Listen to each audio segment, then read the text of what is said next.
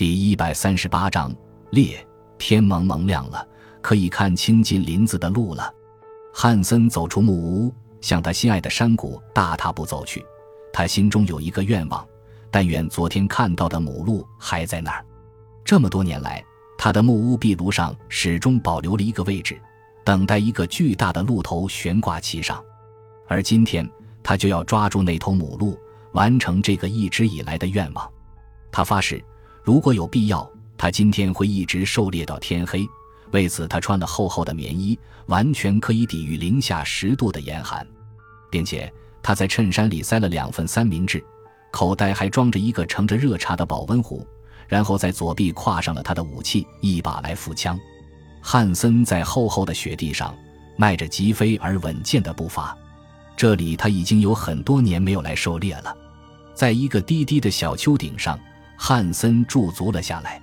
他看到斜坡的尽头通向树林，上面孤零零地躺了一辆被积雪覆盖的老轿车，可是轮子和窗户却不知去向。印象中，自孩提时代起，那部车就停在这里。每当春天积雪融化，老轿车就会跟春草和山花一样从雪里长出来。把轿车开到那个地方，不管是谁，必定是开着它穿过了那边的矮丛林和树林。还在老汉森先生在世时。他就曾说，只有醉得一塌糊涂的人才会在没有月色的晚上这样开车，做出那种事。而村民则对老轿车议论纷纷，猜测车的主人要不就是一定要处理掉他的歹徒，要不就是某位固执的陌生人在迷路后于困倦中开到了这儿来，然后在早晨醒来后发现车的处境，只好说声去他的，而后走开。汉森信步走下斜坡，忽然间停下脚步。这个尚处于天亮前的灰色清晨，除非是幻想和他玩了什么把戏，不然汽车里怎么会有烟冒出来呢？无疑，一定有人在汽车里面生活，那本身也并不稀奇。比如迷路的猎人在夜色里爬到破车中过夜，这也不是第一次了。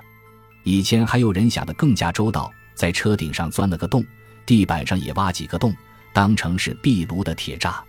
而这次。汉森走近看时，发现了两个男子，可他们都不是猎人，而是戴着皮毛帽，穿着大衣和普通皮鞋。其中一个畏缩在后座的角落里，帽子盖住了两只眼睛；另一个则在快要熄灭的火堆上弯身烤火取暖。“嗨，你们好！”汉森大声招呼道。其中那个弯身烤火的人抬头，呆滞的目光注视着汉森。他翻起的大衣领上是一张惨白的脸和红色的头发，看他的年龄，可能还不到汉森的一半。虽然有火，但是破车里依然寒冷彻骨。汉森知道这孩子必须暖一下身子，才能够行走。虽然身强力壮，但他可不想抱着一个和他一样高大的孩子下山，在这冰天雪地里。他倒了一杯热茶递过去，说：“慢慢喝。”然后我们再说别的。你必须活动起来，让你的血液加速循环。你的朋友怎么样了？那个孩子双手紧紧抱着杯子，小口喝着茶，低喃着说：“死了。”汉森拉开车门，弄直了那个缩成一团的人。不错，他死了，尸体僵直，但他的死不全是因为寒冷。汉森发现，在他外套的胸部下面有一个洞，四周是一圈褐色的污渍。这时，汉森知道这两个人是谁了。昨晚，新闻播报这个地方发生了一件稀罕的事，在距北边二十里的镇上，有一家出售各式工具和电视机的五金行被两个歹徒抢劫，其中一个抢到八千元，正在逃走时被一位下班的警察打中一枪。汉森疑惑着，他们怎么会在这里这个荒山野地之中？他抬头看到那个孩子也一样看着他。你没有冻死，已经算是走运了。他这么说，想让那孩子认为汉森不知道子弹洞的事。然后他绕过汽车，拉开另一边的车门，向孩子伸出手说：“走吧，你必须活动活动。”然后他们在雪地上走了很久，直到那孩子的脚能活动了，汉森才让他自己来回单独拖曳着走。他问道：“你的脚现在怎么样了？”“一点感觉也没有。”把鞋子。袜子都脱下来，汉森看到他脚上死白的皮肉，不由得说：“我的天，你可真麻烦！他递给那孩子一把雪，让他用雪轻轻揉脚，从而让脚恢复些许知觉。汽车上的尸体还围着一条羊毛围巾，汉森解下它来交给了那孩子。有没有感觉？孩子摇了摇头，没有。汉森抛给他一条大手帕，用手帕擦干你的脚，穿上你的鞋子和袜子，然后把围巾裹在头上，盖住两耳。我们得离开这里。你能不能走路？可以。你叫什么名字？戈登。好吧，戈登。我们现在就走，回头再找人来抬你的朋友。汉森用铲子铲些雪盖住汽车上的火。显然，尸体是不需要火的。当他转过身来，发现一把手枪正好指着他的腹部。汉森大笑起来：“你想干什么？脱掉你那些暖和的衣服，然后走出这该死的林子。”汉森拉开穿在身上的夹克拉链。“你要这衣服的话，我会送给你。可是你以为你只需要暖和的衣服就够了？”然后一指树林：“你知道该走哪一个方向？即使知道，你认为你那双脚可以走多远？懂点是吧？”戈登，你这个城里长大的孩子，除非我带你出去，不然你一定会死在这里。所以拿开你的那把枪，没这么快，老头。戈登说：“我还没差劲到那地步，我会顺着你来这的路走出去。”汉森咧嘴大笑，心中想：这小子可不蠢。你认为我是从某个地方直接过来的？汉森不由得开始撒谎了。我在树林里穿进穿出，寻找路的踪迹。此外还有些小事你没有想到呢。他指了指正在飘落的雪花，又开始下雪了。你觉得我的脚印能留多久？好吧，我和你打个交道，你带我出去，我就不杀你。汉森拉上夹克的拉链，伸手去取他的来福枪，把它放下。一时间，戈登语气锋利得很。汉森叹了口气，看，这里是熊出没的地方，遇到一条饥饿的熊，你那把玩具枪可不顶用。来福枪不能放在这里，关键时刻它可以救我们的命。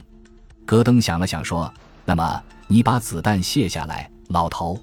如果真遇到熊了，这把玩具枪有足够的时间让你重新放上子弹。戈登的两脚可能被冰雪冻坏，但头脑却没有冻出问题。汉森卸下子弹，说：“告诉你，戈登，我得提前说好，你跟着我走可以，但是要从背后开枪。就算了，那样的话，明年春天等雪融化了以后。”我们的尸体就都会被找到。假如你不向我开枪，我会带你平安走出去。现在我就带你出去，但是我有一个条件，你要给我你们昨夜抢来的钱。戈登的嘴唇抿了起来。像你这样诚实的公民，不会想要偷来抢来的钱。你善意的心应该乐意帮助我，对不对？你怎么知道我们昨晚抢了钱？除了收音机，还能有什么？现在你可以走的路只有这条，我想周警们应该都设了路卡，我可以带你到那儿。我们下山的时候，你可以慢慢思考。现在钱的事怎么样？戈登挥了一下枪，上路吧，我跟着你走。汉森顺着雪地上自己依稀留下的脚印往前走。戈登看起来不像是因为喜欢才用枪，而是因为用枪是能够让他随心所欲的唯一方法。戈登一直认为枪是世界上最重要的东西，但在这荒山野地中，在这个冰封的时节，枪却没有任何意义，甚至没有任何威慑力。假如汉森听话，脱掉那些暖和的衣服，戈登自己也下不了山。但他应该坚持对暖和的羊皮帽子、夹克、手套、厚靴子的需要，即使他们一点都不合他的身材，但他比汉森更需要这些。一个城里的孩子。面对这种情形时，比土生土长的汉森更显得惊恐慌乱。汉森看得出来，而那孩子却并不知道寒冷会如何缓缓吸干一个人的精力，也不会领悟到在这冰天雪地中健壮的体魄占有多大的优势。汉森比戈登年龄大了一倍，可是至今他每天都做晨练，他走一早晨的路远要比戈登所走的多得多。其实。汉森并不怎么担心戈登的手枪，他心烦的是要领着孩子下山，再摆脱他。这中间的几个小时可是很关键的。如果失去，就无法狩猎那只母鹿了。再看到一头那样大的母鹿，不知要等到何年何月。现在在他眼中，那只母鹿比任何其他东西都更重要。他叹口气，也许只有那笔钱才可以弥补这一天的损失。